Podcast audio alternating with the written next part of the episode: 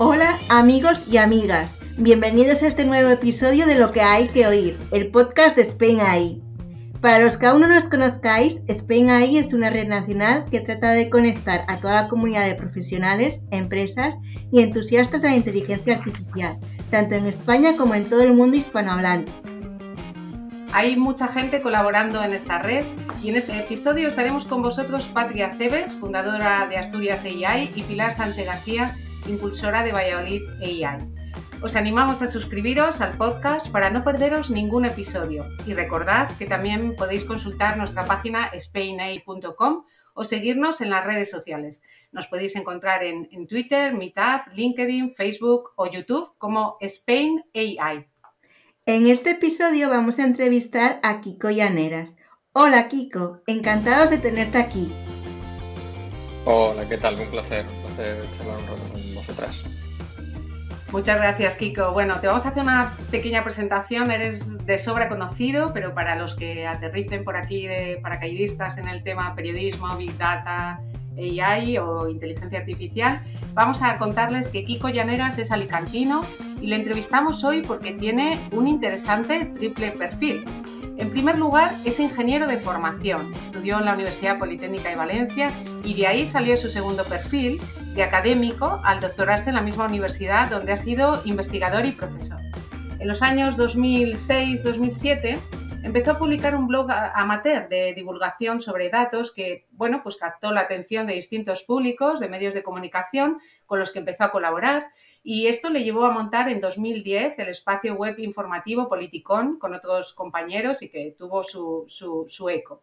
Así, poco a poco, se acercó a su tercer perfil, más mediático, quizá inesperado, no buscado, pero en 2016 llamó a su puerta el periódico El País y le fichó como periodista de datos, donde desarrolla un trabajo innovador de información y visualización de datos que le ha merecido un reconocimiento claro en el sector. Y en este afán divulgador, Kiko también publica ahora desde hace tiempo informaciones sobre inteligencia artificial y también un nuevo perfil, porque desde 2022 se ha convertido en un escritor, vamos a decir, Kiko, que famoso, con, con el libro titulado Piensa claro, que a pesar de que habla de datos, ha conseguido llegar al gran público. Con este currículum multidisciplinar y multitarea, hemos invitado a Kiko para hablarnos de Big Data, inteligencia artificial, pero también de la manera en la que trabajan y relatan los medios de comunicación estos temas y, por supuesto, de la importancia de la divulgación en la sociedad a la que Kiko ha dedicado y dedica tanto esfuerzo. Bueno, lo primero de todo, queremos darte las gracias por participar en nuestro podcast que ayuda a la divulgación de la inteligencia artificial. Y con la presentación que te hemos hecho, Kiko, la primera pregunta es un poco obligada. Cuéntanos con cuál de estos perfiles te sientes más identificado. La verdad que me cuesta, me cuesta elegir, ¿no? creo que si me preguntas dentro de 10 o 15 años, eh, seré periodista. el periodismo va a ser la, creo que la, la faceta, digamos, que voy a, que, me, que me acabará ocupando más tiempo, pero, pero al final está todo muy relacionado. ¿no? Yo, digamos, yo estudié ingeniería, decías, y, sí que tenía más o menos claro o sea, ¿no? que, que, no, iba a ser un, sea, una ingeniería industrial, pero mm, no tenía una, vocación de estar en, una fábrica o, trabajando en el, diseño de, algunos artefactos y tal. O sea, no, no, los, artefactos no era lo que me había llevado a mí hasta allí, ¿no? Lo que me habían llevado más eran más, bueno, más la física, me gusta mucho la física. Entonces, lo que había un poco detrás es, a mí lo que me ha movido mucho es el intento de entender cómo funcionan las cosas. Entender cómo funcionan las cosas y siempre muy unido a entender cómo funcionan las cosas y luego contar lo que, lo que sea que me encontrado, ¿no? Yo creo que eso es lo que está un poco en el continuo en todo esto, ¿no? O sea, al final la carrera investigadora era el paso natural para eso. Al final pues buscas un problema, te obsesionas con un problema y, conforme vas encontrando respuestas lo vas compartiendo. Eso era algo como que me, me atrajo desde, desde que descubrí lo que era la investigación en la universidad, que no fue hasta que la pisé. No, me crié en un pueblito muy pequeño y algunas cosas las he descubierto muy tarde. Ah, y luego solo un poco también las raíces del blog. Al final, el empezar a escribir en, en Internet venía con, con, la misma vocación y en el fondo hoy mi trabajo en un periódico es, muy parecido. La diferencia son un poco los tiempos, pero en esencia lo que hago es pues interesarme por un asunto que puede ser pues un mundial de fútbol o un conflicto militar, una pandemia o, cualquier otro tema, bucear un poco en, ese fenómeno, normalmente usando datos, y al, salir, o de eso conforme voy avanzando un poquito, pues compartir eso, compartir lo que se haya encontrado con, con, nuestros lectores, en este caso con los lectores del, país.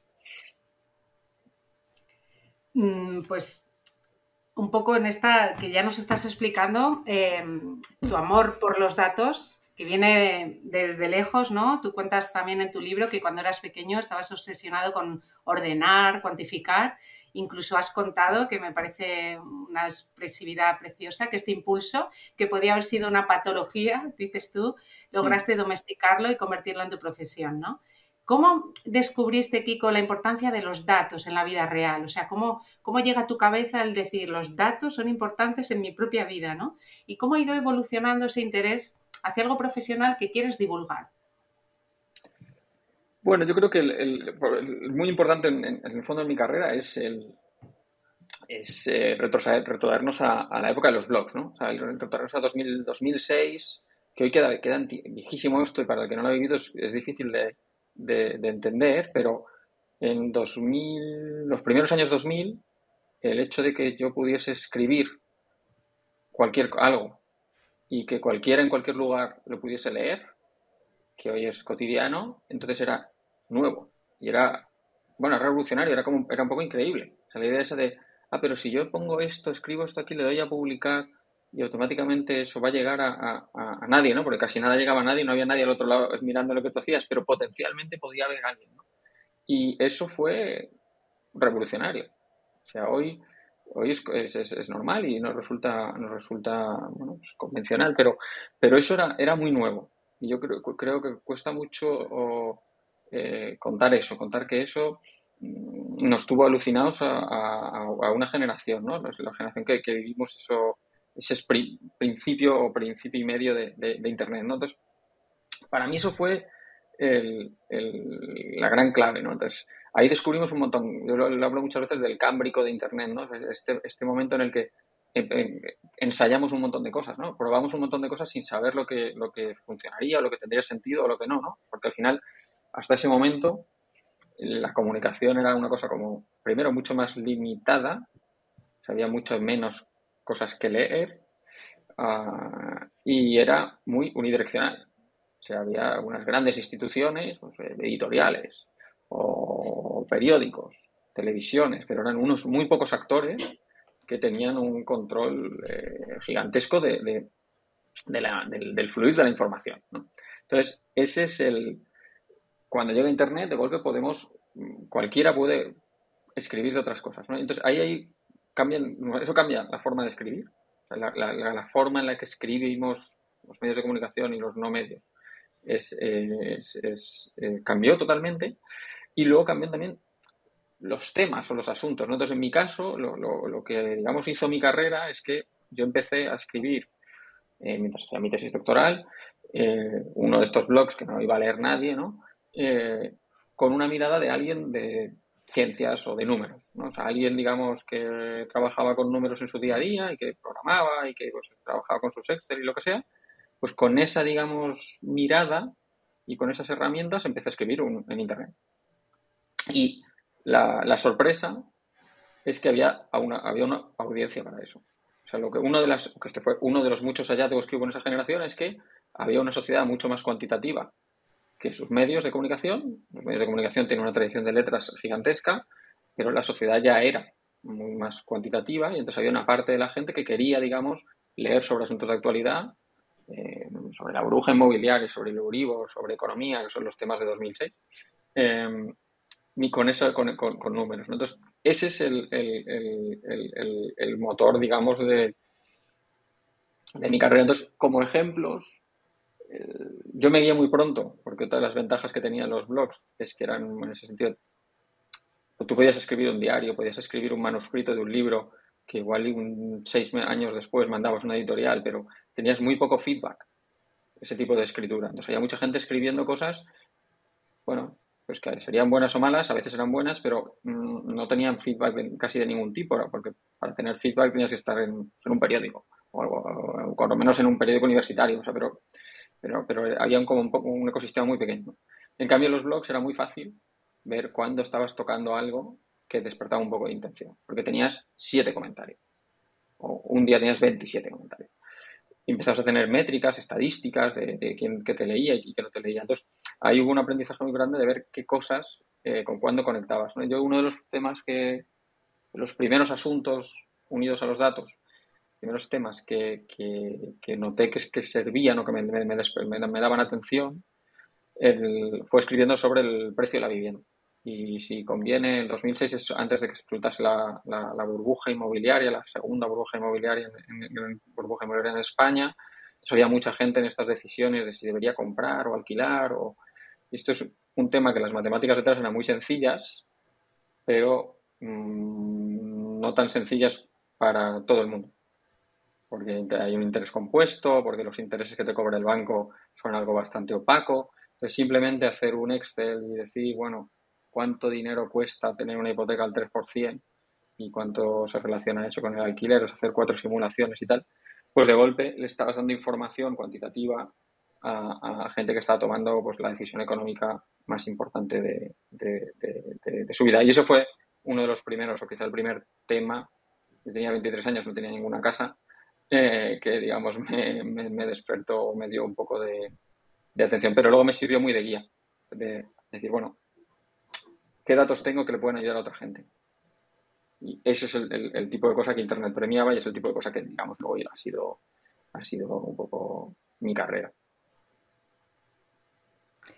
En el caso de los medios y el sector de la comunicación, ¿sabes si guardan sus datos internos como un tesoro o aún no les dan valor para sus modelos de negocio y conocer audiencias cambiantes? Pues de manera relativa. O sea, digamos, sí que tenemos muchos datos sobre, eh, sobre, el, sobre el negocio. O sea, digamos, ha habido como varias etapas. Creo que no se les ha dado la importancia que tenían durante mucho tiempo.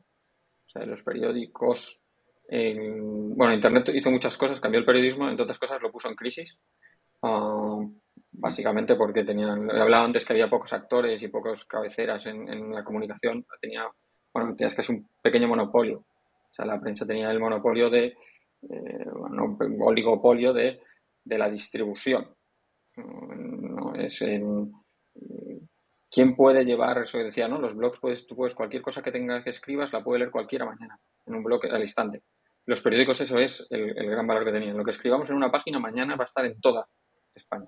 Tenemos una flota de una imprenta que trabaja por la noche y una flota de camiones que lo lleva por todos lados, ¿no? Y es, ese, digamos, ese, ese activo, esa capacidad de distribuir, ese super internet, era el gran valor. Luego, durante mucho tiempo pensamos que eran solo las noticias, pero no. O sea, en, esas, en esas hojas iba también eh, la cartelera de los cines, la información de qué iban a hacer en la tele, los anuncios de trabajo, que ahora buscamos en webs específicas y grandes redes sociales que sirven para buscar trabajo. Eso era un negocio que, que, que, del que nos nutríamos los periódicos o la venta de casas o la búsqueda de alquileres. Entonces, todo eso, todos esos productos que hoy son productos mm, muchos eh, bien funcionales, formaban parte de lo que distribuía un periódico. Entonces, eso desaparece, ¿no?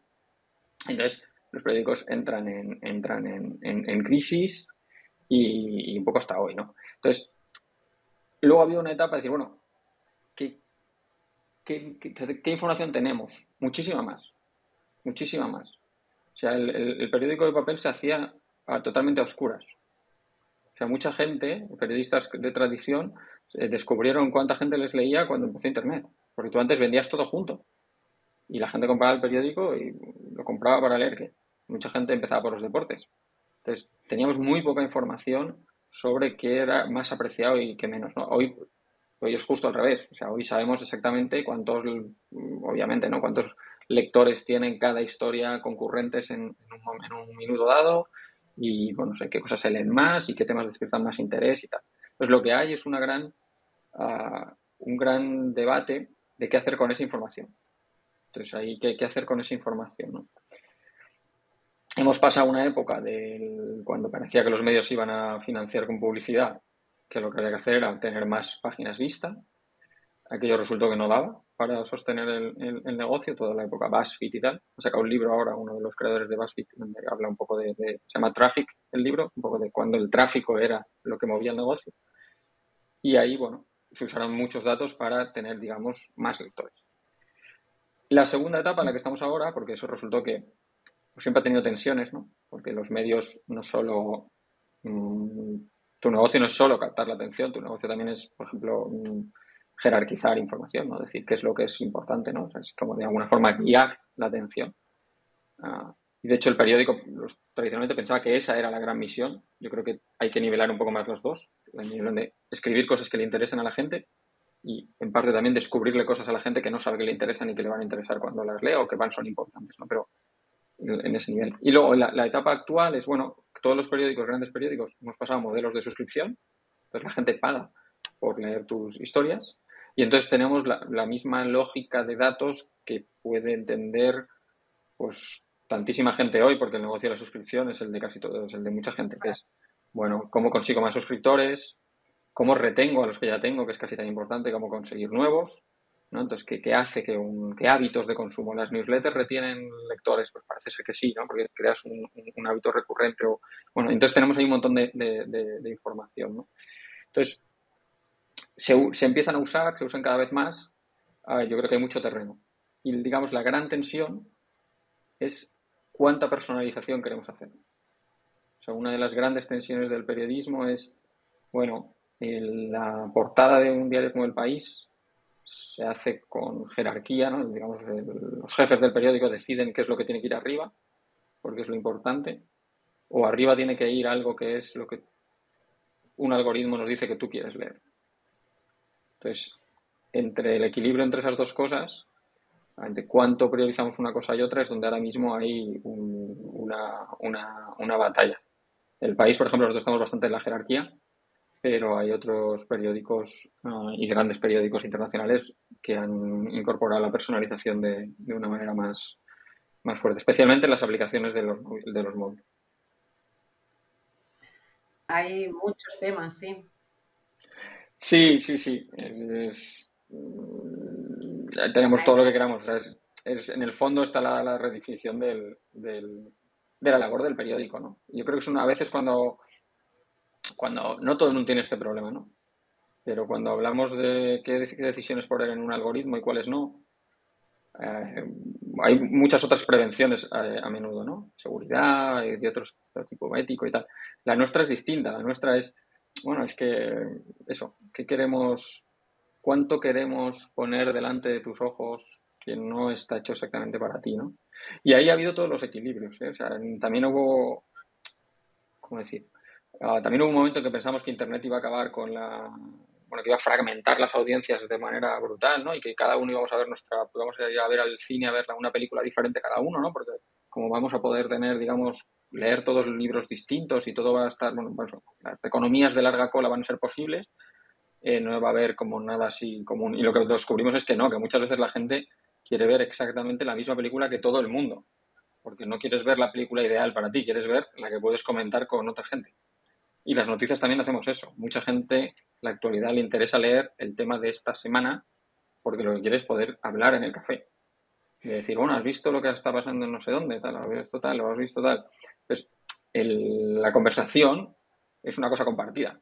Entonces, la hiperpersonalización, o sea, la personalización es muy útil para algunas cosas, pero hay también incentivos y los algoritmos, digamos, en cuanto pongamos un algoritmo a trabajar en esto, también nos va a concentrar la, atención en algunos pocos temas. Pero hay, hay, justo en lo que estamos hablando de la importancia de los datos, que los medios de comunicación, hay muchas veces que los ingenieros han dicho, los medios son un sector que no le ha dado valor a sus datos. Ahora mm. que ya mm, los tienen y le ven el valor, como tú dices, no saben muy bien qué hacer. Quizá ahí, que hablaremos más adelante, la IA, ¿no? les va a ayudar a cómo redirigir esos datos hacia una distribución más eficaz. No solo tiene que ser personalización, también servicios, públicos potencialmente interesados en temas especializados.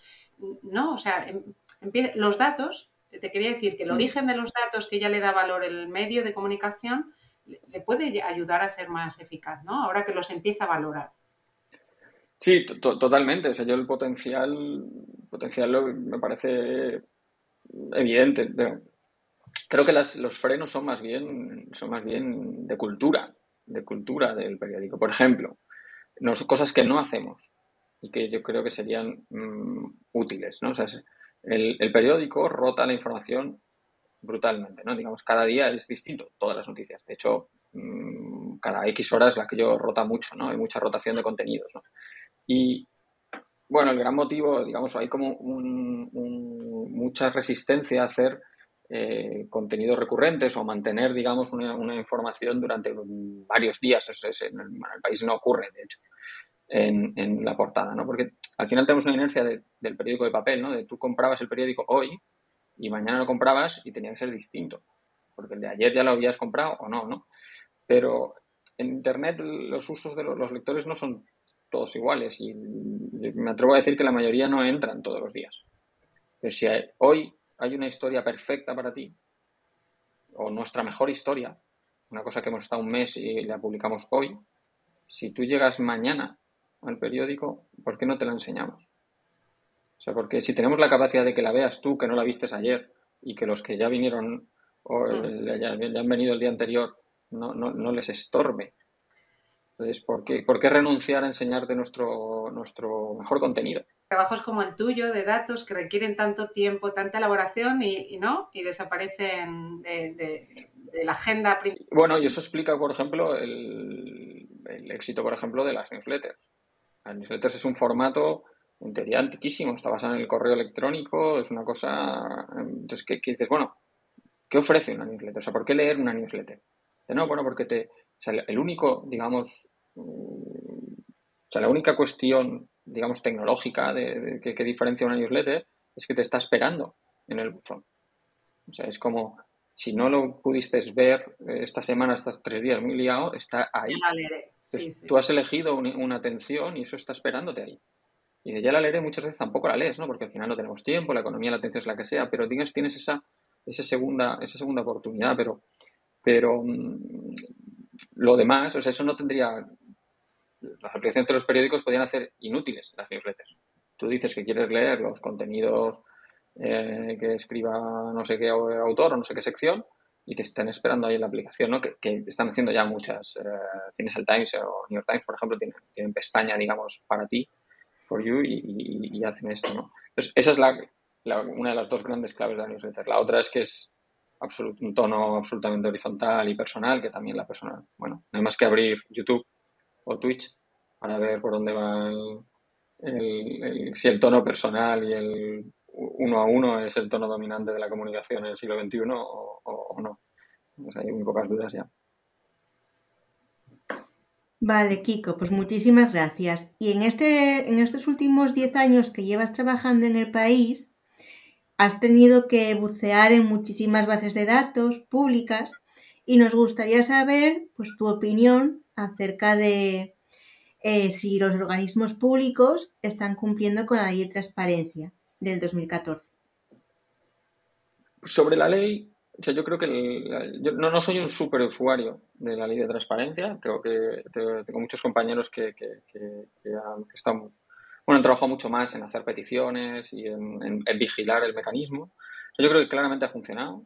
Ha funcionado en el sentido de que hay una, hay un, bueno, hay una vigilancia, o sea, esa labor de vigilancia de, bueno, tú puedes demandar cierta información y aunque hay formas de retrasarlo y puedes, bueno, ah, esto ha quedado muy en manos de periodistas porque, digamos, el mecanismo es suficientemente doloroso como para que solo lo puedas, tienes que estar muy motivado por conseguir la información y al final acaban haciéndolo periodistas fundamentalmente, pero, pero, pero funciona. por transparencia nos llega información relevante que, que produce historias buenas, ¿no? Entonces yo creo que eso ha salido, ha salido bien creo que el siguiente, o sea, donde empiezan a estar las preguntas es como la siguiente etapa, ¿no? O sea, yo creo que esto de parte de la rendición de cuentas, de que las administraciones rindan cuentas de los datos que, poseen y de los que son garantes, es un paso, pero que hay que, exigir o pensar en mucho más, ¿no? Mi obsesión es que haya más usos, digamos, virtuosos de los datos eh, por parte de las administraciones. O sea, al final estamos todo el día hablando de que son poderosísimos y y que las, no sé, ¿no? que las grandes compañías eh, en Internet se, eh, se lucran de tener nuestros datos y que esto tiene un potencial gigantesco para sacarle un rédito económico y tal, las administraciones tienen datos sensibilísimos y datos con un alcance brutal, ¿no? Entonces, si se pueden, si son tan útiles o tan valiosos, eh, se pueden movilizar para el bien común. Y yo creo que hay mil oportunidades, ¿no? La pandemia nos dejó un montón de ejemplos, pero, pero hay mucho, mucho que reflexionar y no, no es fácil, pero hay unas oportunidades gigantes, ¿no? Por poner ejemplos positivos, el, un, un, un dataset, un conjunto de datos que tenemos en España y que bueno usamos y compartimos los medios y, y, creo que es potentísimo y se nos olvida decirlo es el, atlas de, de, la renta no muchos habréis visto quizás los mapas ¿no? de, de, renta calle a calle no tú puedes ver pues, un mapa de toda España y por sección censal lo que son áreas muy pequeñas donde viven unas mil personas a veces pues eso dos manzanas y tenemos información de la renta de la gente que vive ahí no ah, esto tiene un montón de usos eh, potenciales eh, muchos otros países no, tienen esta información en, público y, y, la información, digamos, sale de, un cruce de dos administraciones. O sea, no es, no es un dato trivial. La información esta se construyó, lo construye el INE con Hacienda. Eh, pues por un lado, el INE tiene la información del padrón, el padrón dice, bueno, pues en este hogar, en el que está, en esta sección censal, en esta casa, viven estas dos, tres, cinco personas, los que sean, ah, y luego cruzan esa información con los datos de Hacienda. O sea, que hay un cruce individualizado de estas personas quiénes son, con un identificador único de persona, y Hacienda dice, pues esta persona en 2022 eh, eh, ingresó, declaró X dinero. Y tú con eso es como lo que estimas mm, la renta del hogar pero tienes una renta del hogar perfecta, o sea, no hay ningún tipo de media ni mediana, o sea, puedes calcular luego medianas y tener distribuciones y tienes todo, porque tienes la renta de toda la composición de los hogares y la renta, digamos, la mejor estimación de renta, que es lo que le dices a Hacienda, bastante buena, ah, ah, de cada uno de esos hogares, ¿no? Entonces, el potencial de construir datasets de este estilo existe. existe. Este es un ejemplo que se ha hecho, pero hay muchos más. O sea, tenemos alumnos en colegios que se crían en determinados barrios. O no lo sé, dentro de 15 años podremos decir, bueno, en esta sección censal en la que se puso una biblioteca, si comparamos con esta otra muy parecida en términos estadísticos en la que no se puso una biblioteca, 18 mm, años después tienen mejores trabajos los niños que se criaron en una o en otra. O sea, este tipo de preguntas vamos a poder responder, ¿no? O eso, un centro de salud, cuando que pongan un centro de salud en un sitio o en otro. O que poner un autobús o poner un metro eh, o, quitar una carretera que dividía dos barrios y de golpe los conecta. Es decir, la capacidad, no voy a, asuntos geográficos, pero, pero pues, pensar en otros ejemplos. O sea, la capacidad de usar toda esa información que el Estado tiene para averiguar cosas y hacer políticas públicas es, es, es, gigantesca. Y yo espero que, vayamos por ahí. Es, es, es, muy interesante esto, como lo has expresado, ¿no? El uso virtuoso de los datos desde el punto de vista público. Parece que los gobernantes tienen que asegurar que cumplen la ley de transparencia, pero es verdad, deberían hacer más uso. El COVID, la pandemia fue un ejemplo, como has dicho, pero qué interesante, ¿no? El uso virtuoso de los datos desde, desde espacios públicos, ¿no? Para hacer uso de ellos, no solo para mostrarlos. Bueno, no sé qué te parece a ti, Kiko, pero con, con mm. la IA, que ha implosionado, que por supuesto no es nueva, ni el Big Data, pero la gente, el público en general, se ha hecho más consciente de la importancia de los datos, ¿no? La importancia del Big Data, yo creo que ya se entiende un poco mejor a nivel divulgativo, ¿no? A, ti, ¿qué reto te parecería más urgente? Eh, ahora que, vemos que el volumen de datos va a seguir aumentando y va a ser más valioso. La privacidad de los datos, que tiene que asegurarse al ciudadano ante las empresas o ante organismos públicos que saber qué van a hacer con ellos. La ciberseguridad o la alfabetización en datos, que sepamos cómo usarlos. Y sé que son tres patas trampa, porque las tres pueden ser interesantes, ¿no? Sí, a ver, a mí la, la alfabetización me preocupa especialmente, quizás porque me queda más cerca, y ¿no? todos entendemos mejor los problemas que nos quedan más, más, más mano. O sea, creo que en privacidad creo que hemos hecho mucho en la última década. Entonces creo que mucho de lo que hicimos en privacidad con los datos va a valer con la IA. Eh, Pero la alfabetización me parece importante, por ejemplo, con, esto que hablamos de lo, de, los usos virtuosos, ¿no? Yo creo que tener, eh, o sea, que la alfabetización no es solo, no pienso solo en la ciudadanía, ¿no? De que, de que seamos conscientes de los peligros, de lo que se puede usar, sino también eh, alfabetización, por ejemplo, para reclamar estos usos virtuosos, ¿no? O que, digamos, en las administraciones haya, haya, especialistas de, de, datos para poder hacer, porque uno de los los ejemplos que exponía del tipo de cosas que se podrían hacer con datos públicos para el bien de la sociedad, esto no es que no se les haya ocurrido a la gente que está en, un montón de administraciones.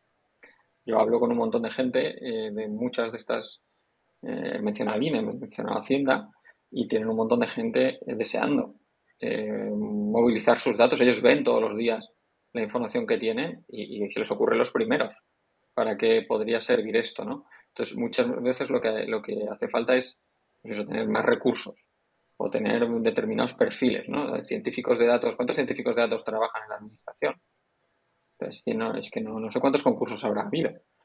Y claro, puedes ofrecer eh, sueldos competitivos o vas a tener que contratar a, consultoras o digamos, por en ese sentido la alfabetización, en el sentido de, bueno, el, manejar los datos, la información, porque es el conocimiento de lo que sea que, es tu problema, sean hospitales o sean escuelas o sea lo que sea, el conocimiento que se puede generar alrededor de eso, ser consciente de que, existe ese, esa posibilidad, creo que será útil para, para este tipo de cosas, para, digamos, para reclamar que, que, que, ocurran. O sea, no tanto, creo que pensamos siempre en, en protegernos de los malos usos de las nuevas tecnologías, pero creo que el otro lado de la otro otro hándicap es no hacer un buen uso de esas tecnologías, ¿no? la inteligencia artificial podemos aplicar lo mismo que os decía de los datos masivos, ¿no? Es sí, tenemos que advertir de los usos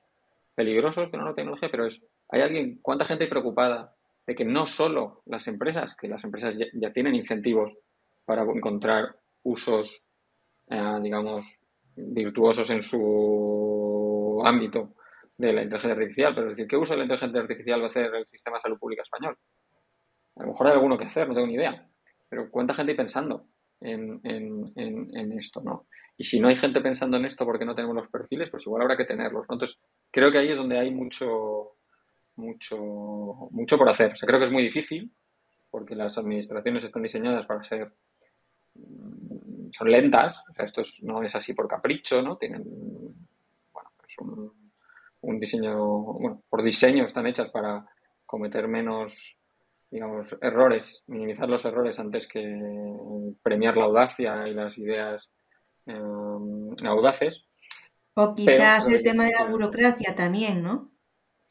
Es parecido. O sea, al final, la burocracia, ¿por qué te pide 100.000 papeles? Porque al final un poco los mecanismos están hechos más bien para garantizar que no haya un abuso de poder, por ejemplo. Entonces tienes que presentar 200 papeles justificantes, porque las, eh, las, las, burocracias están diseñadas sobre todo para eso, para evitar la corrupción, por ejemplo. Un montón de medidas se toman ¿no? para evitar la corrupción. Entonces, todos los que no estamos intentando hacer nada corrupto, lo que estamos sufrimos es el, el, el freno, la dificultad, eh, la exigencia, ¿no? Pero eso se hace, digamos, en, toda la teoría, hay cosas mal diseñadas a veces, para evitar o para que sea difícil, eh, ¿no? ¿Por qué los contratan? ¿Por qué es tan difícil para la administración contratar? En la pandemia hubo unos problemas gigantescos para, ¿no? Necesitamos 100.000 em, gente haciendo test de antígenos y tal en las autopistas. Como, no, no, era muy difícil contratar. ¿Por, qué? Porque otras veces puedes contratar a alguien que no va a trabajar y no se vigila. Entonces, lo que hay es mecanismos muy garantistas. Pues bueno, obviamente esto no se lleva bien con, la innovación, pero vivimos en tiempos acelerados. Entonces, las burocracias que diseñamos para 100, 200 años, pues hay que pensarlas también en estos términos, ¿no? De cómo tienen que cambiar o qué mecanismos tienen que tener para, eh, sin liderar el cambio tecnológico, porque no lo van a liderar, pues por lo menos que no se queden, digamos, en, en que el gap, digamos, no se quede tan atrás. ¿Por qué? El motivo sencillo, es no, quizás no va a haber muchas empresas preocupándose de qué hace una eh, poner una guardería, que, poner una biblioteca que hace por los niños de dentro de 30 años. Entonces hay, hay, una serie de, digamos, de cuestiones que eh, interesan a la sociedad, pero probablemente no interesan a las empresas que tienen otros otros fines y otros, otros, ¿cómo decir? Otros scopes, otros, otros límites temporales. No piensan a 30 años. Y, en ese ámbito privado, las empresas, ¿cuál, ¿qué sector ves tú que realmente en España, no sé si mm. tienes opción de valorarnos cómo está España en el sentido del avance, la innovación o ese aporte virtuoso ¿no? del Big Data y la IA? ¿Qué sector dirías que se ha puesto las pilas de los primeros? Eh, ¿La banca? ¿Tenemos que pensar, por ejemplo? Pues tengo un conocimiento limitado aquí también. Mi sensación, bueno, lo primero es que yo voy buscando si alguien tiene una, la historia de un sector, una industria, una empresa que ha dado un salto adelante, digamos que es un ganador de, 2023 por el buen uso de los datos, por dar con, un, con, una clave en base de datos, que por favor me escriba. porque son el tipo, yo creo que son muchas de esas historias que están sin contar.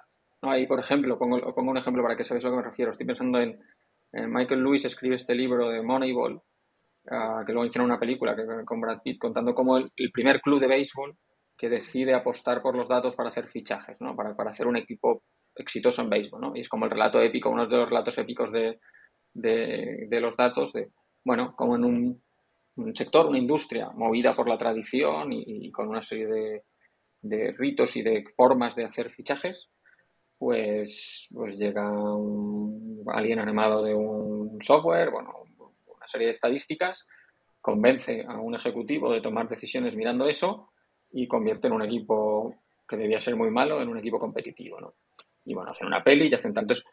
Ah, me interesa mucho encontrar las historias, que obviamente esto es un relato épico, no hay tantos relatos épicos, ¿no? Pero si alguien las tiene, que, que, que, que desde luego me escriba, ¿no? Que entonces, ¿dónde creo que en España eso serían, claro, pues, ¿dónde puedes buscarlos?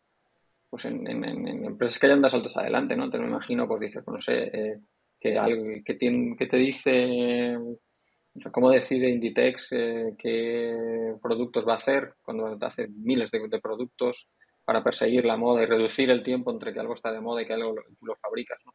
Eh, pues, ¿qué están usando ahí, no? son los sitios donde me pregunto, ¿no? O, o Mercadona, ¿no? Empresas de, que, que, obviamente trabajan con, con, con datos para ver qué productos, cuántos productos. Mm.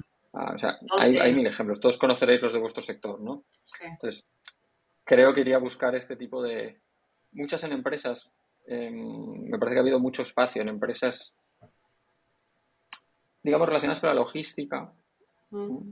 O sea, el... transporte, ¿no? A mí me interesa mucho, por ejemplo, y, y, los datos han tenido un papel aquí muy grande, de hace 15 años, bueno, hace 25 años, en los envíos por correo, si tú comprabas algo por correo, tardaba una semana. Y hoy te llega el día siguiente. Y esto no, es por internet. No, esto es por internet. ¿Por internet por qué? O sea, si viene por correo y es un producto físico. O sea, no, no, la tecnología aquí no es, no, la no hemos inventado los coches bala en transportes. Lo que hay detrás ahí es un flujo de información.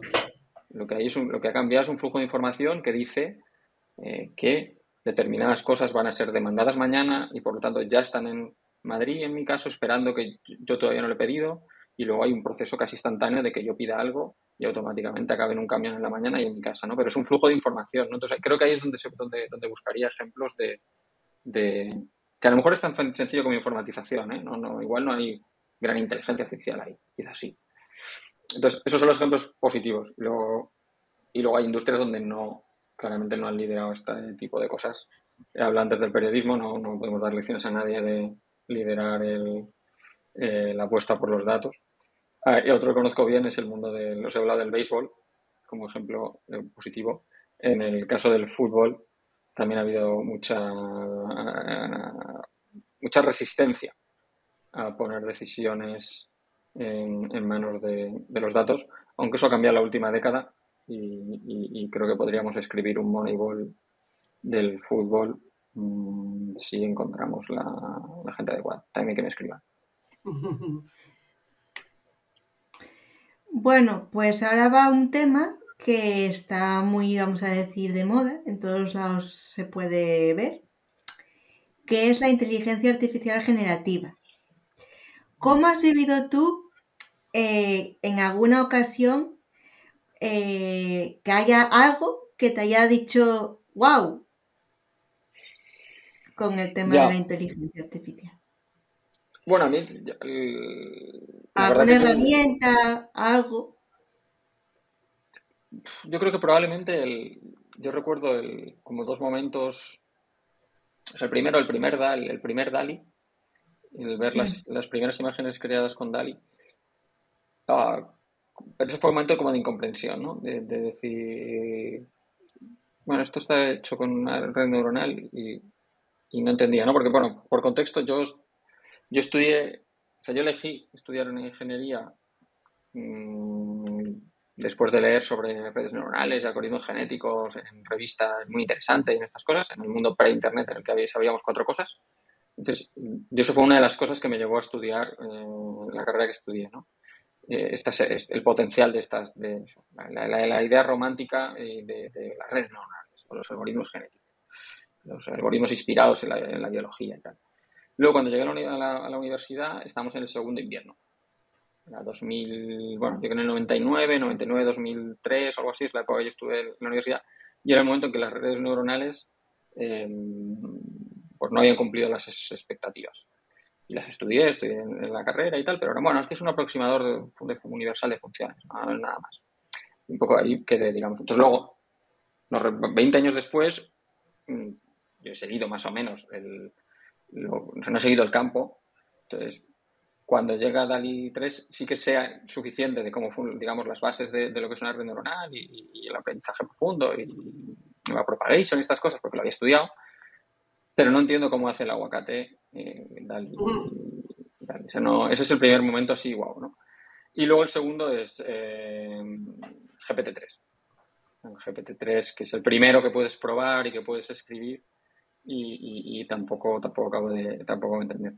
Y el gran motivo, digamos, lo que yo intento, porque ahora tenemos el gran debate, ¿no? De, que en prensa, bueno, estamos muy, este debate alrededor de la inteligencia artificial está muy centrado en los pros y los contras, ¿no? Del potencial y los peligros. Y todo el mundo que viene, cualquier experto, entrevistamos, le preguntamos sobre esto y al final yo creo que tienen respuestas bastante o sea, las respuestas no son muy buenas, o sea, no, no, hay, muchísimo que decir aquí ni sobre una cosa ni sobre otra. al final todo el mundo acaba diciendo un poco lo mismo porque es lo que, lo que, se pregunta. Yo creo que no le preguntamos suficiente a la gente porque, eh, bueno, por qué le parece, bueno, por qué se dedica a la inteligencia artificial o qué es lo que le parece eh, más atractivo, más interesante o más, qué, qué, le fascina de su trabajo, ¿no? Que es lo que normalmente la gente tiene mejores respuestas, porque al final es, lo que le importa. ¿no? Entonces, en mi caso, lo que me el, momento guau ese que me decías es, bueno, cuando piensas en ChatGPT, ¿no? Y la idea de, bueno, no, ChatGPT es una red neuronal entrenada por bueno, entrenada mmm, viendo un conjunto de datos y, y, por optimización y tal, y que en esencia lo que hace es aprender por ajustar sus parámetros para predecir muy bien la siguiente palabra en una serie. Le das una serie de palabras y tiene que predecir la siguiente y si, bueno, y va haciendo fine tuning de sus, ajustando sus parámetros para que sea muy bueno jugando a eso, pero no es más que una máquina que probabilísticamente predice la siguiente palabra en una serie. Y, claro, mi punto es, esa es la función objetivo de una red de, con la que se ha entrenado, ¿no? Pero la función objetivo no define lo que tú puedes hacer o lo de cualquier sistema puede hacer, define cómo ha, aprendido o cómo se ha entrenado. Pero para mí lo, llamativo es que de un, aprendizaje tan sencillo, con una función objetivo tan sencilla, tengas un sistema que luego es capaz de escribir, hablar español, entender lo que es un azucarillo, explicar una cosa para niños, eh, entender lo que es un tono humorístico, entender tonos, entender... O esta idea, esta idea que decimos, ¿no? De eh, la emergencia, ¿no? Que, que emerjan capacidades que no estaban en su entrenamiento, es lo que yo creo que es la gran, la gran idea. O sea, es, para mí es la gran, la, la, la, sí, es la, gran cosa, ¿no? O sea, tenemos unos artefactos que son capaces de desarrollar habilidades que no son exactamente aquellas para las que fueron en, entrenados. Y eso es, me parece alucinante. Es alucinante porque te permite fantasear con un, montón de cosas. Y no es el primer agente que conocemos que, funciona así, ¿no? al final, si tú tienes dices, bueno, ¿cuál es la función objetivo de los seres humanos o de los animales o de cualquier ser vivo?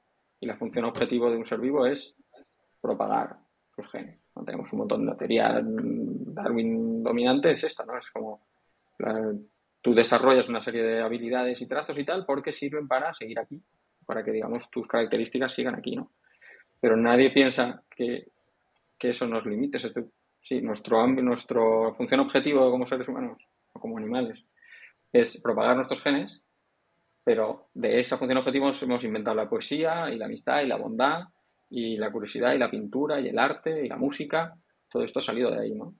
Entonces, esa es la, idea para mí, eh, la idea grande de la, alrededor de la, inteligencia artificial, que tenemos una, tecnología capaz de pisar ese, sendero. Y lo que comentaste cuando tú estabas estudiando, de que decías que estaba todo muy, muy embrionario, yo creo que hay dos, épocas. Una que fue cuando empezó a surgir el tema de la inteligencia artificial y luego pasó un invierno. Entonces, eh, yo creo que en el momento en el que estudiabas, eh, los únicos que se preocupaban por la inteligencia artificial eran pues, los profesores especialistas en, la materia. Y ahora es el boom, entonces todo el mundo quiere dedicarse a los datos. Porque es como los datos es la profesión más sexy, ¿no? Entonces, a lo que decías tú cuando preguntas a especialistas por qué se dedicaban a esto, yo creo que es por el hype, porque queda guay, ¿sabes? No lo sé. A lo mejor no, es correcto decir esto, pero bueno. No, no, no, sí, por supuesto, pero al fin, pero es, es, una historia súper interesante la de los lo que tú decías, la gente que estaba en la inteligencia artificial en el año 2000, cuando esto no acababa de ir, Ah, pues es, es o sea, bueno, el, pues el Nobel, los, de los novelados, hace, los Nobel no se han dado todavía, el principio de Asturias el año pasado y el UVA y tal, les darán el Nobel. Ah, es gente que, digamos, en cierto modo, la academia es un poco así, ¿no? Tú eliges un tema de investigación y acabas un poco atrapado en tu tema de investigación, al que a veces llegas por, por decisiones no exactamente tuyas, ¿no? Porque, bueno, acabas en un grupo de investigación, te ofrecen un postdoc, o sea que es súper path dependence, ¿no? digamos, tu, investigación, ¿no? Y entonces una gente que se podía ver sentir un poco a veces, algunos serían believers, ¿no? De, que esa tecnología de verdad iba a funcionar y el resto del mundo no lo veía y otros simplemente pues sacaban sus papers porque es su trabajo. Ah, y luego 10 años después resulta que no, resulta que eso explota y que, y que, y que tenías razón, ¿no? Entonces es una historia de estas eh, humana, humana, humana, en el camino se hacen millonarios ¿no? Porque hay esto, no todos obviamente, pero digamos hay algunos pioneros pues que entran a fichar por las empresas y tal. Pero esa gente, digamos, que no igual la gente que elige la inteligencia artificial hoy, pero la que la eligió hace siete años, uh, esa es la gente a la que le quiero preguntar, pero ¿por qué te, por qué te interesa esto? O sea, ¿qué es, qué es lo mm. que te... O sea, que ves lo mismo que alguien se gira en el despacho y te dice, wow, ¿has visto? es lo que, lo que te van a contar ellos. O sea, si les dejas hablar, ¿no? O sea, el, no te van a decir, bueno, el potencial, tal. Pero eso cualquiera, si tú preguntas a Einstein, Einstein no te iba a contar. Me parecía fascinante el problema en sí. No, bueno, es que la, tecnología nuclear puede ser muy útil en el futuro y puede ser muy... Que si nunca, la gente que está muy pegada en, un, en, un, invento está pensando en las consecuencias, necesariamente. Está pensando, yo creo, más bien en... tiene ideas más elevadas en general, la sensación. Y son las que quería, querría escucharles, que intentaré preguntar en la medida que, pueda. Y, Kiko, en, estas herramientas que has mencionado, las que te han sorprendido y el hecho de que ahora mucha gente esté pendiente de los datos, eh, el relato que hacen los medios de comunicación es muy influyente mm. todavía en la opinión pública, ¿no? Eh, no sé qué te parece si crees que los medios, tú que estás dentro, estás oyendo un mm. debate, no te digo que nos cuentes los debates del país, pero sí. ¿no crees que hay un relato apocalíptico un poco por parte de los medios, que hay que vemos una noticia eh, a la hora del telediario, o vemos un reportaje en un semanal, ¿no es un poco apocalíptico, apocalíptico antropomórfico, de que, vamos, distópico, que viene súper bien porque ahora a todo el mundo le encanta estos temas, ¿no? De las series. ¿Qué responsabilidad tienen los medios en este relato que se está haciendo de la IA, además llevando mal el, debate, ¿no? Em, sobre la aplicación virtuosa de la IA no estamos oyendo hablar mucho, ¿no?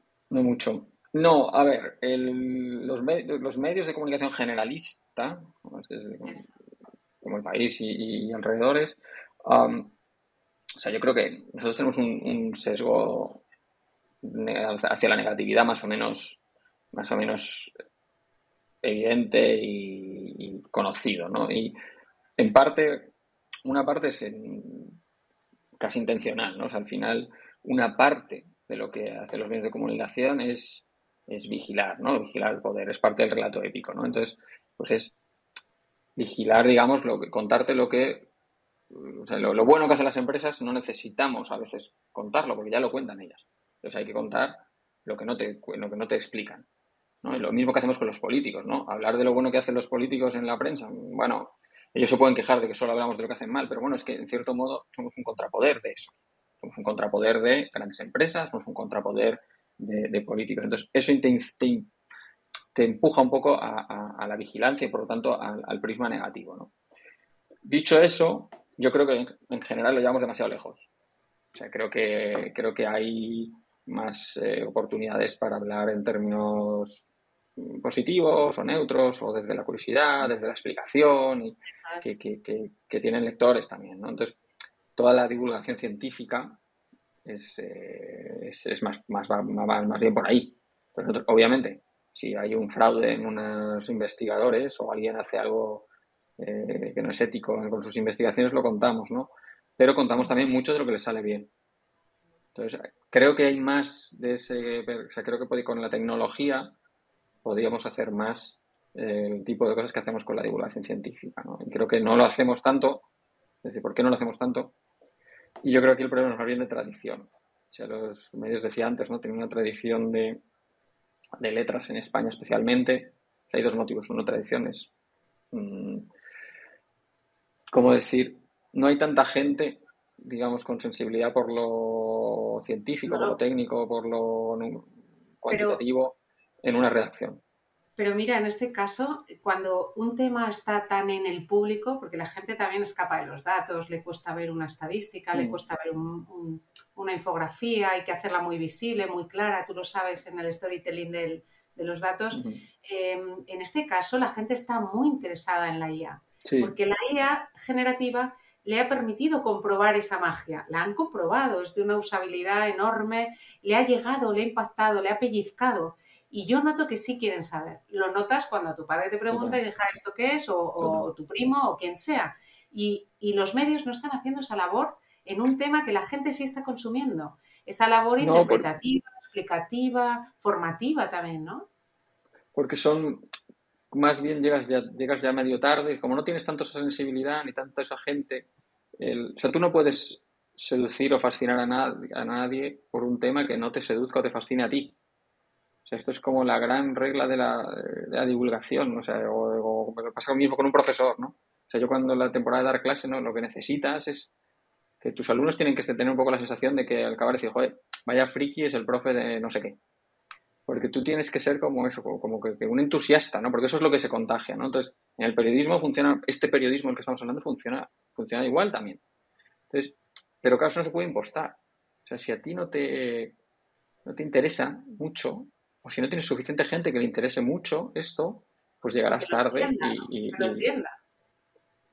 Es que, que yo tampoco compro, ¿eh? pero digamos un argumento que, me enfrentan es, es que ya hay mucha información neutra positiva de la tecnología, de, primero por parte de empresas, que yo creo que, bueno, no sé si es tanta, pero bueno, la hay.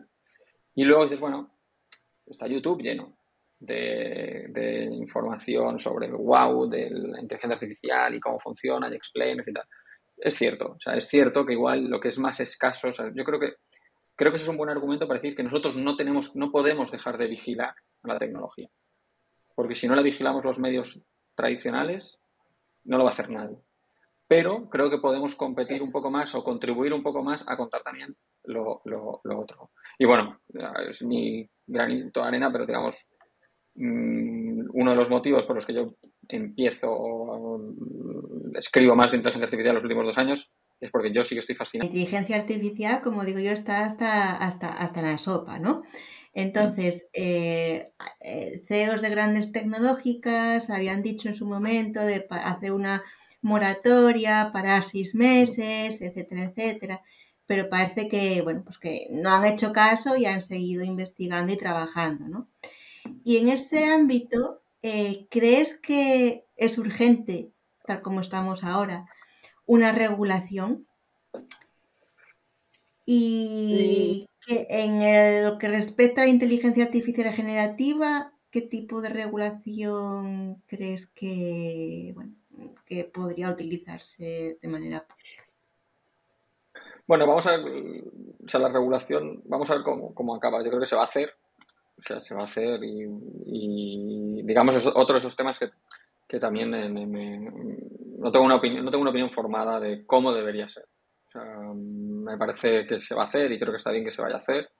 Eh, me supera eh, entender cómo debería hacer, cómo debería... entiendo los dilemas, como entendemos más o menos todos, ¿no? De, Poca regulación genera unos problemas, mucha regulación genera otros y hay que elegir un equilibrio y hacerlo lo mejor posible. ¿no? Entonces, luego hay detalles, o sea, dentro de todos los debates sobre la regulación, me interesa quizá especialmente la parte de, bueno, las muchas inteligencias artificiales, la generativa que estamos hablando en concreto, uh, bueno, pues construyen a partir de datasets gigantescos de, no sé, textos si estamos pensando en ChatGPT, o imágenes, si es DALI 3 o Stable Diffusion o Midjourney o lo que sea, o audio cuando tengamos eh, pues, Whisper o lo que sea, ¿no? Entonces, creo que esto va a abrir esta, esta posibilidad de, bueno, todos los que contribuimos a generar contenidos que vayan a servir potencialmente para entrenar un algoritmo que luego produce un rédito económico, eh, qué royalty, ¿no? Digamos, cuánto, qué pago hay que hacer por en medio, ¿no? Digo, cómo hay que, o sea, no tanto la parte de autoría de que no puedes decir, escribe algo como Kiko Llaneras. Yo debería cobrar algo. Si tú le pides a una IA que dices, escribe algo como Kiko Llaneras, cuando le pides mi nombre. O si en lugar de pedirle mi nombre le dices, como un periodista de datos del país. Entonces sí, entonces no. O sea, no tanto esa parte, que es más derechos de intelectuales que, bueno. Pero bueno, la parte de, si ha leído tus textos y le han servido para aprender cosas, o para lo que sé. Tenemos que, tiene que haber algún tipo de contrapartida. Entonces, bueno, ese es el tema que me parece más interesante. O por un lado, hay, un impulso de decir, bueno, ahora mismo eso ya ocurre y no, nadie te paga por, por o sea, si inspiras a alguien, pues bueno, pues qué bonito, ¿no? Pero yo no espero que alguien inspirado por algo que yo he hecho eh, me deba nada nunca no, siento, ¿no? O sea, si un estudiante de periodismo, eh, yo me he copiado a, decenas de personas conscientemente y eh, inconscientemente a quién sabe, ¿no? hacer un intercambio económico de eso me parece, me parece un poco raro y ahora no lo hacemos, ¿no? Pero por otro lado, con la inteligencia artificial vamos a poder hacerlo, ¿no? También hay una parte así bonita de decir, bueno, imagínate, ¿no? Fantaseando, pero dices, bueno, imagínate que tenemos, no sé, en un momento en, redes neuronales más explicables, ¿no? Toda esta cosa de que, que si se pudiesen explicar mejor cuando ChatGPT devuelve una, una, serie de texto, que tú le bueno, que alguien sepa qué le ha influido. que, digamos podamos digamos explicar de qué, es lo que qué es lo que hay detrás de esa respuesta. De manera que tú puedas atribuir a todo lo que forma parte del entrenamiento de ChatGPT o cualquier otra cosa un peso, ¿no? Entonces, puedes fantasear con cosas de, no sé, puede haber alguien que escriba, no sé, unas poesías que nadie lee, aparecen en internet, pero es alguien que no tiene ningún éxito, o, unas explicaciones de física que nadie lee, es alguien que ha compartido una, información, o ha compartido, no sé, unas poesías, vamos a poner ejemplo concreto, ah, que no han tenido ningún éxito, pero están en internet y forman parte del de, entrenamiento de ChatGPT 23, y luego resulta que por lo que sea, esa, esas ideas, esos, esos, esos, esas poesías, le resultan muy útiles a ese algoritmo. Porque le, sirven para entender de verdad lo que es, no sé, eh, la primavera o lo que sea. De manera que luego acaba usándolo muchísimo y acaba influyendo mucho en millones de respuestas que da, ¿no? Entonces, pensar en que esa persona que nadie leyó y que nadie tuvo éxito acaba siendo millonario porque ha sido muy útil a una inteligencia artificial, me parece mm, me parece que a lo mejor es bonito. a lo mejor hay algo, algo bonito ahí que hacer. si podemos pagar a la gente por su verdadera influencia y no solo por la influencia, digamos, que hoy damos a algunas obras, pues porque han alcanzado la fama. ¿no? Podemos disociar, digamos, el impacto del trabajo de alguien de la fama de, alguien. Entonces, bueno, se abren posibilidades eh, eh, interesantes y me gustaría ver por dónde van, por dónde va esa parte, digamos, de la discusión de la regulación. Pues Kiko, justo mm, no podemos eh, acabar esta entrevista sin hablar de tu libro. No sé, acabas de hablar de fama, de millonario, no sé si es tu caso. El libro Piensa claro, ocho reglas para descifrar el mundo y tener éxito en la era de los datos. Eh, dinos la verdad, qué feedback tienes del público, porque realmente has hecho un libro súper bien titulado, claro, parece que es un libro de autoayuda, pero resulta que luego lo lees y me consta que lo ha leído gente de mi entorno que no es experta ni en datos ni en periodismo de datos y le ha interesado. Eh, has llegado a un público que no es el habitual de los datos. Mm, ¿Por qué? Bueno, creo que ya lo has dicho en la entrevista, mm. esta importancia de lo divulgativo que le ves tú, que imagino que animarías a ingenieros o a expertos en tecnología a ser más divulgativos, y, cuéntanos, ya no si eres millonario, ¿no? ¿En qué edición vas? ¿Qué feedback has tenido de la gente? ¿Crees realmente que ha llegado al gran público? Bueno, el, mercado de los libros, hemos hablado del mercado de la prensa, el de los libros no es, no es, mucho mejor, ¿no? Entonces, bueno, estoy muy contento con el libro, hemos hecho tres ediciones, lo que significa que has batido las expectativas dos veces de tu editor. Entonces, bueno, el, el, libro ha encontrado, ha encontrado, ha encontrado un público, ¿no? yo tenía en la cabeza dos, dos cuando lo, cuando lo escribí, ¿no? O sea, por un lado quería, pues comentabas, ¿no? Que, el, que el libro hiciese accesible a, la mirada, digamos, cuantitativa, que es un poco el tema del libro, ¿no? De cómo mirar el, el, mundo con, con, con, una mirada eso, cuantitativa, no necesariamente con números, a gente que no tiene esa mirada. O sea, digamos, eh, porque esto, digamos, es un libro más sobre lógica que sobre matemáticas. Entonces, ese era como un, objetivo, ¿no? Que esto es accesible a todo el mundo y tal. Y luego el segundo objetivo era, bueno, gente que sí que tiene un, background más cuantitativo, con formación de, ciencias o que trabaja en el día a día con, números o se dedica a análisis, este que es muchísima gente. Creo que a veces ese, hablabas eso, ¿no? Ingenieros o lo que sea. Mm creo que a veces en, esas disciplinas nos ha faltado, nos ha faltado, nos faltan relatos, faltan historias o relatos épicos un poco de nuestra profesión, ¿no? el periodismo tiene un montón de, grandes ideas sobre por qué, cuál es su labor, ¿no? Pero creo que en la otra orilla, ¿no? esto a veces falta, ¿no? Es esta cosa de, eh, no sé, investigadores que, que luego cuando les pregunta a su suegra, su abuelo, eh, bueno, ¿y tú el trabajo qué haces? Es como un temblor y tal, porque bueno, pues esto de los datos, no sé, tal, pues, pues creo que, hace, que, quería, digamos, dotar de, historias a, esta gente. Historias que expliquen por qué, eh, pues no sé, pues por qué es tan difícil atribuir causas o por qué el azar tiene un impacto gigantesco en tu negocio y en tu vida o por qué la intuición, hasta dónde llega la intuición y por qué no, y por qué hay que fichar jugadores de fútbol mirando datos y no solo eh, viendo vídeo, ¿no? Entonces, pero dotar eso de todo historias reales, hablar de Margasol, hablar de Obama, hablar de lo que sea, ¿no? Que son las historias, digamos, del, del, libro. Y esas han sido un poco las, las audiencias. Es verdad que el núcleo duro de mis lectores son del segundo grupo, al final tengo más feedback de ese grupo tengo más, al final la gente que me viene, me pasa mucho, ¿no? Cuando firmando libros en la feria y tal, pues bueno, ahí alguien se acerca, ¿no? Y en la cola me pide que le dedique el libro, le firmo el libro y muchas veces hay como, un comentario de, bueno, yo es que soy estadístico también, o yo es que soy ingeniero también, ah, como, como cierta extrañeza, ¿no? Y claro, me nace decirles, bueno, tú y toda la fila, porque la realidad que el núcleo duro, digamos, es, pero al final es esa cosa de lo que hay detrás es que es, ese tipo de eh, lectores, que son un porcentaje muy significativo de la población de un país como España, ¿no? El 50% de la gente estudia carreras más cuantitativas que menos. Ah, pero sienten que son minoría y que son una rareza. porque los medios no están hechos para ellos. Entonces, yo soy pues un interlocutor, soy, hace las cosas como las mías. Entonces, pero el, problema no es de, digamos, hay, mucha gente así en cualquier empresa. Tú hables cualquier, cualquier oficina y está la gente con Excel. Y no se llaman, eh, no sé, no eres consultor de datos, ni, en, un periódico, si tienes un Excel abierto, eres periodista de datos. Pero si estás en una oficina y, eh, no sé, eres gerente de un restaurante, estás con Excel y no eres gerente de, de, restaurante con datos. Entonces, ese es, digamos, esa es mi tribu. Entonces, esa es, esa es, mi tribu y esos son el, el, el, fondo del éxito del libro depende más bien de esos, porque esos se lo han comprado, lo han leído y a veces se lo han regalado a alguien o se lo han compartido con alguien, como decías, como compartir un poco tu casa. Y una premicia aquí, ahí, que estamos nosotros, nosotras solas nada más.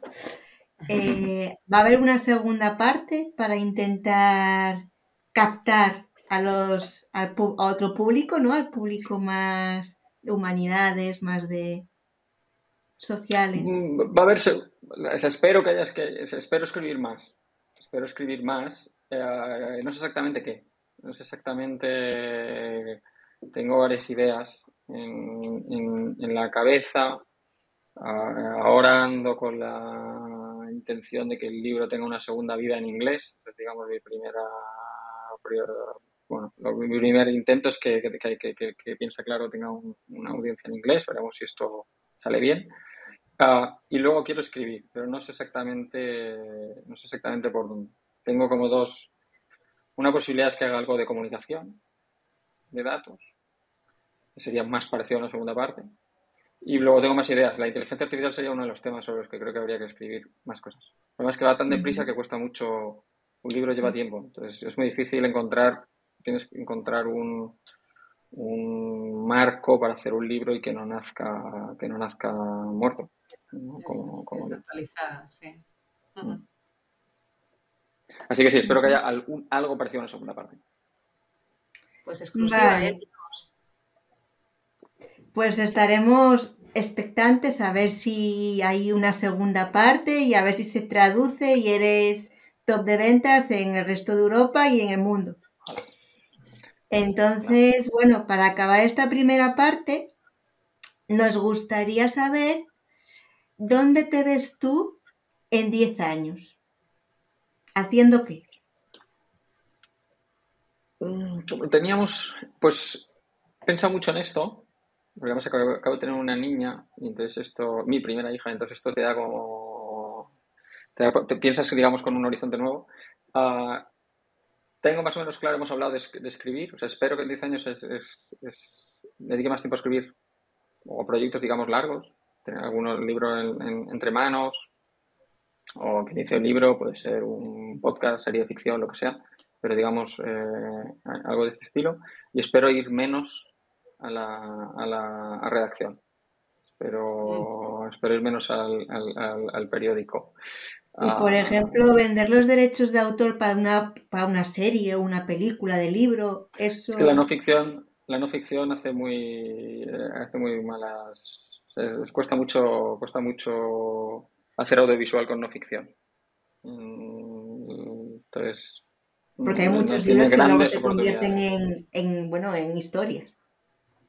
Sí, digamos, hay es otro tipo, digamos, cosas que se, el, mercado de la, de la audiovisual serían como las historias que os he pedido y que no tengo, ¿no? Os he hablado de, no, pues si alguien conoce el caso de un caso de... Pero necesitas personajes. Necesitas, hablamos de Moneyball, ¿no? Las tres personas que cambiaron el béisbol y lo llenaron de datos. O quien reinventó la logística. O lo que sea. O no sé. Cosas que se podrían llevar a la ficción. Tampoco es tan fácil. Pero el libro que tuvo tanto éxito el año pasado, eh, La guerra de los chips, interesará probablemente a muchos de vuestros lectores, está muy, muy bien una historia del transistor y los microprocesadores desde los 50, 60 hasta la actualidad. Los, leyéndolo dices, aquí de, esto se podría hacer, se podría hacer una... Aquí hay cosas que se podrían hacer una, una serie. Pero tienes personajes, tienes sucesos, tienes eventos, pasan cosas en China, en Japón. Entonces, bueno, ese es el... Pensar en ese tipo de cosas es parte de lo que me, de lo que me gustaría poder estar haciendo, ojalá, en 10 años. Pues a ver, porque 10 años pasa muy rápido. ¿eh? Ya, ya, tengo, tengo que ponerme ya más con una hija, más con una hija. Em, hacemos, Kiko, un, receso eh, que luego editamos, porque te habrá sorprendido que te digamos esta es la primera parte. Tranquilo, que no. Hay una segunda parte sorpresa, Kiko. ¿Vale? Es una parte final sorpresa que tienen todos los invitados que no se les sí, se, lo, dije antes, de que, antes de que viniera, se lo dije. Que digo, va a haber una parte sorpresa. Vale, son más preguntas ágiles. Al, al, ¿No? Patricia, ya le has dicho, hay una primera pregunta que te ha hecho tu entrevistado, tú le dejas una al siguiente. Bueno, a eso no entré. A eso no entré. Te vamos a hacer una pregunta que dejó el anterior entrevistado y tú tienes que dejar una para el siguiente que venga, que no se sabe nunca quién es. Mm, y luego hay una batería de preguntas de estas de vida y ocio, ¿vale? Y al final un pequeño reto, que también es de una frase, ¿vale? Son cosas más ágiles, ¿vale? Muy bien. luego, me compacto todo. Vale, entonces ahora seguimos la estructura que habíamos planteado al principio, ¿no? Vale. Sí, sí, porfa, perdona que me he perdido yo. Nada, nada. Y ya para terminar la entrevista, siempre pedimos a nuestro anterior invitado que haga una pregunta para el siguiente. Y en este caso te ha tocado la pregunta de Asier Gutiérrez Fandiño, que es ingeniero informático, máster en inteligencia artificial y experto en NLP. Y la pregunta es la siguiente. ¿Crees que las gafas de realidad virtual de Apple van a suponer, si se une con la inteligencia artificial, una disrupción tecnológica, sí o no? Voy a decir que sí. y ahora, como, como los niños pequeños, ¿por qué? bueno, yo soy bastante reacio, o sea, bastante escéptico de los metaversos y la realidad virtual, creo que está por probar que esto, que esto funcione en el sentido de que, digamos, a la gente le guste, la parte de usabilidad. Pero, digamos, creo que si Apple piensa que tiene una opción de funcionar, me sirve como atajo. si lo van a lanzar, lo habrán pensado más, lo habrán probado, o sea, tienen más información que yo han acertado en el pasado, entonces simplemente es un poco de mínima confianza en Apple. Si me hubieras preguntado antes de que lo lanzasen, te diría que no. Pero mm, confío, digamos, en su expertise en este caso. Vale, y lo mismo que hizo Asier, ahora te toca a ti para vengarte al siguiente invitado que tengamos. Vale, ah, miraría bueno, una, la, pregunta que he lanzado antes, yo creo que, como no sabemos si se dedicarán a la inteligencia artificial, pero bueno, se dedicarán. Posiblemente sí, pero bueno, independientemente, uh, sea el que sea tu trabajo, ¿qué, te fascina de, ¿Qué es lo que más te fascina de tu trabajo? Muy bien. Y, y Kiko, ¿conoces o tienes a alguien en mente para que invitemos al siguiente podcast? ¿A quién invitarías tú para hablar de IA? Hay un perfil que te antes, tengo que conozco, voy a conocer menos gente que vosotros. Me ha venido a la cabeza Javi López, que está, este, tiene una cuenta en Twitter donde comparte cosas de imágenes y de trabaja mucho con, con, con IA generativa. ¿Lo conoces no estos temas. ¿Lo conoces Javi tú? López, sí, sí, lo he visto para y, O sea, ¿nos lo podrías presentar o...? Sí, recuérdamelo. Sí, sí, no vale. tiene problema. Pero digamos que el, mirar un poco el, background de él es como que no es. Él estaba en otras cosas, montó una empresa, vendió el año pasado, entonces estaba, digamos, bueno, sin, le fascinó esto y se pudo dedicar a tiempo completo durante un año. Entonces lleva un año, es como yo creo que en España no habrá muchos usuarios de IA generativa de imágenes que le hayan dedicado las mismas horas de vuelo que él, porque les ha dedicado esto ocho, ocho meses. Eh, ¿Tiene un Twitter? ¿Tiene un, perfil de un blog o algo? Sí, eh, Twitter es lo que más hace, yo creo. Javi Lop, creo que es Javi Lop, Twitter, te lo miro. Lo digo para que lo digas. Vale. Sí, Javi Lop. Vale. Javi Lop, vale. Ahora aquí con esta sección te vamos a pedir que contestes rápido y sin darle muchas vueltas una serie de preguntas. Ya es, eh, preparado, ¿no? Venga. ¿Qué canción te pone las pilas?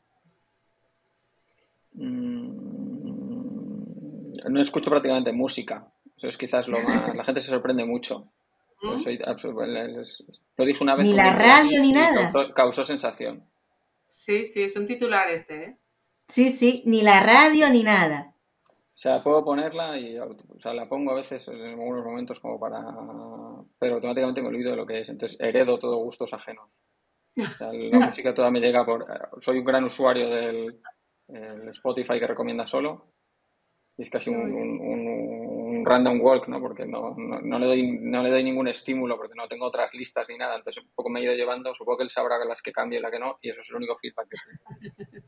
Pero, pero sí, sí. ¿Cuál es la última película o serie que te ha enganchado? Si es que las ves. Veo muchas. ¿Qué es lo último que he visto?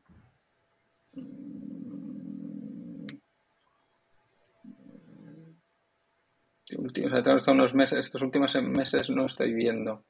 No estás. Lo último que me gustó mucho fue mm, Estación 11. Vale. ¿Vamos, Patri? ¿A qué jugabas cuando eras pequeño? Mm, jugaba bastantes videojuegos. Todavía, ah. todavía juego. Con la Play y todo eso, ¿eh? Estoy jugando al FIFA, que ya no se llama FIFA, pero esta, esta misma semana, ha salido la semana pasada. Mm, ¿R o Python? R. Oh, vale, vale. Sitio o lugar más raro donde has trabajado.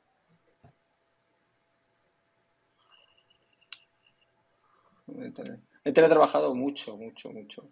y teletrabajo mucho en las cafeterías de debajo del país, en la redacción. Porque la redacción es un sitio muy ruidoso y además la gente me interrumpe, entonces no escribo en el periódico, entonces escribo más en las, en las cafeterías del, polígono en el que está la redacción. Si pudieras viajar en el tiempo, ¿a qué época querrías ir? O, ¿O, a qué personaje conocer? Si te lo has planteado alguna vez. Iría al futuro. Sí, tengo bastante claro. ¿A qué año más o menos? Eh, buena pregunta. No muy lejos. O sea, no, no iría a 2300 ni nada así. Creo que no. Creo que iría a. igual es un poco. O sea, me haría curioso. Como donde no voy a llegar por poco. O sea, ese momento ya que me fuese a quedar con curiosidad, ¿no? Eh, pues aguantaría hasta estar viejo. O semiviejo. Y, y entonces saltaría 25 años. Como para resolver las dudas.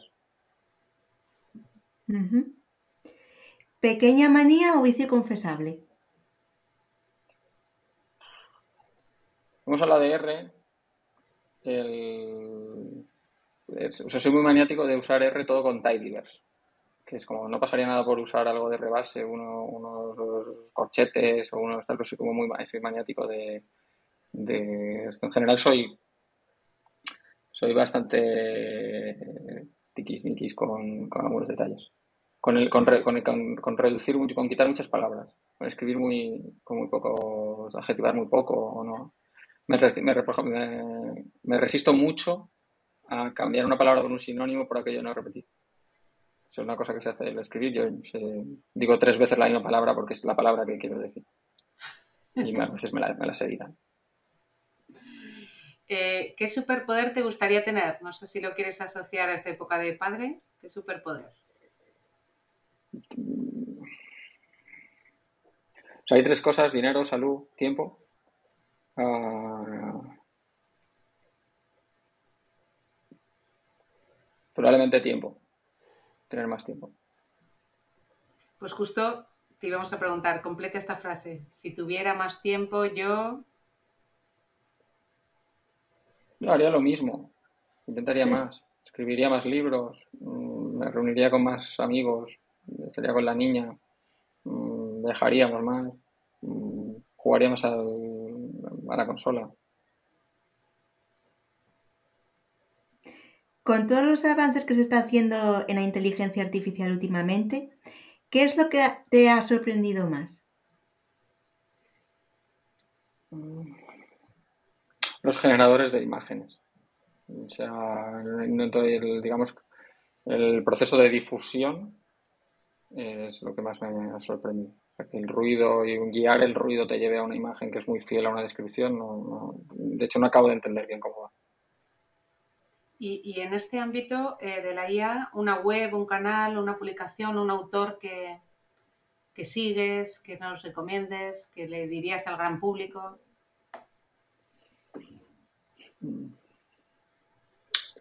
Lo que más me sirve a mí, voy a decir dos cosas. Eh, CSV, es este youtuber que mucha gente conocerá, un youtuber y tiene una cuenta de Twitter muy exitosa, a mí me, mantiene actualizado. Carlos Santana, ¿no? Carlos Santana.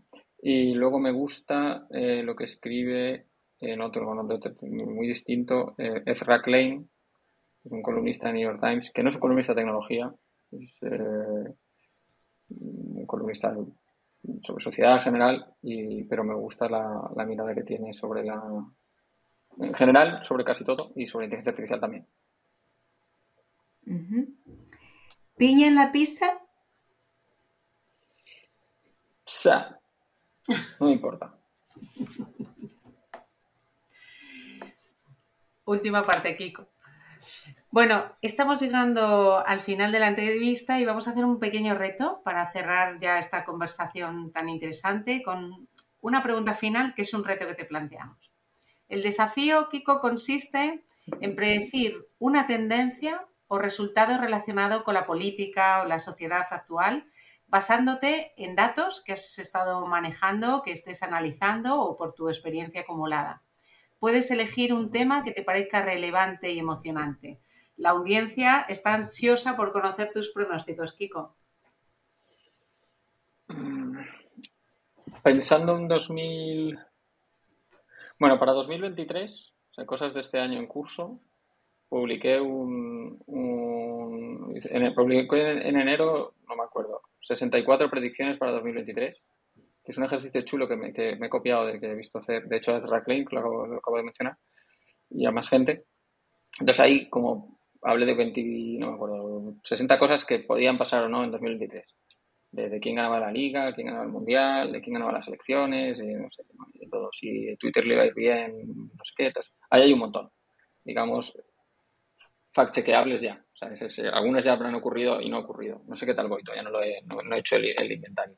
Me parece un ejercicio, me parece un ejercicio interesante como para la gente que estamos hablando de un montón de cosas y hablando del futuro, pues luego nunca te pasas un poco la, la, rendición de cuentas, ¿no? Entonces me, me, gustaba el ejercicio de hacerlo. Entonces, bueno, ahí hay, hay muchas eh, y luego, yendo a algunas que no son tan fáciles de, verificar, las verificables las tenéis ahí, ah, creo que a medio plazo, o sea, a medio y largo plazo, o sea, creo que una de las tendencias grandes, y no, no, hablamos tanto de ellas, es el, sentimiento animalista. O sea, creo que es una de las, cuando piensas, bueno, ¿cómo verá nuestro mundo dentro de 25 años la gente cuando mire atrás y tal?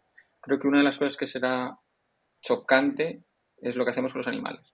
O sea, creo que el hecho de que tengamos una industria que los viven determinada, los animales sufren a menudo para luego no comérnoslos y, bueno, digamos el estatus que tienen los animales y sin ser yo un, animalista desatado, pero creo que éticamente es, difícil de justificar.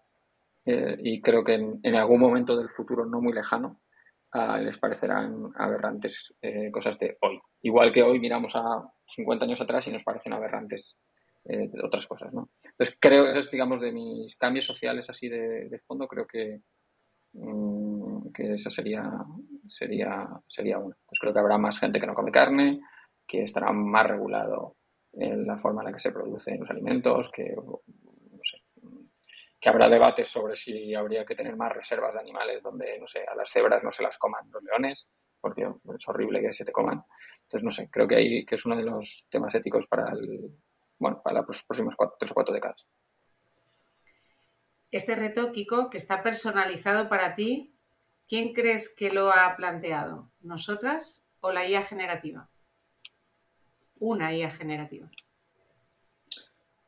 Bueno, había pensado en vosotras. Si me dices esto, mm, no lo sé, no lo sé. No lo sé. ¿Lo dejamos no, hubiese dicho que. Dime, dime. ¿Eh? ¿Hubieses dicho, perdona? No, que pensaba, pensaba que era cosa vuestra, pero bueno, como mañana me lo lanzas. Bueno, creo que igual ChatGPT podría, si le, lanzas el reto de buscar un reto para mí, y bien sabiendo lo que sabe de mí, igual, igual podría dar con él también. Fíjate que ha buscado, ha salido la palabra predecir y tú tienes eh, publicado 64 predicciones. Bueno, lo dejamos en suspenso, ya te diremos a ti la solución. vale, de acuerdo, de acuerdo. Bueno, y con este gran reto superado, cerramos la entrevista. Ha sido un verdadero placer tenerte aquí, Kiko Llaneras. Muchísimas gracias. Agradecemos a todos, agradecemos a todos los que nos estáis escuchando y siguiendo y esperando que hayáis disfrutado tanto como nosotras. Y sepáis que en el próximo mes volvemos con un nuevo episodio. Espera, antes de cerrar, que Kiko no le hemos dejado despedirse, sino mm, queda como sin despedida. Bueno. Nada, ha sido, ha sido un placer charlar con, vosotros. Gracias por, por invitarnos. Os animamos a suscribiros al podcast para no perderos ninguno y recordad que también podéis consultar nuestra página spainai.com o seguirnos en Twitter, LinkedIn, Facebook o YouTube. Nos podréis encontrar como Spain AI. Hasta pronto amigos.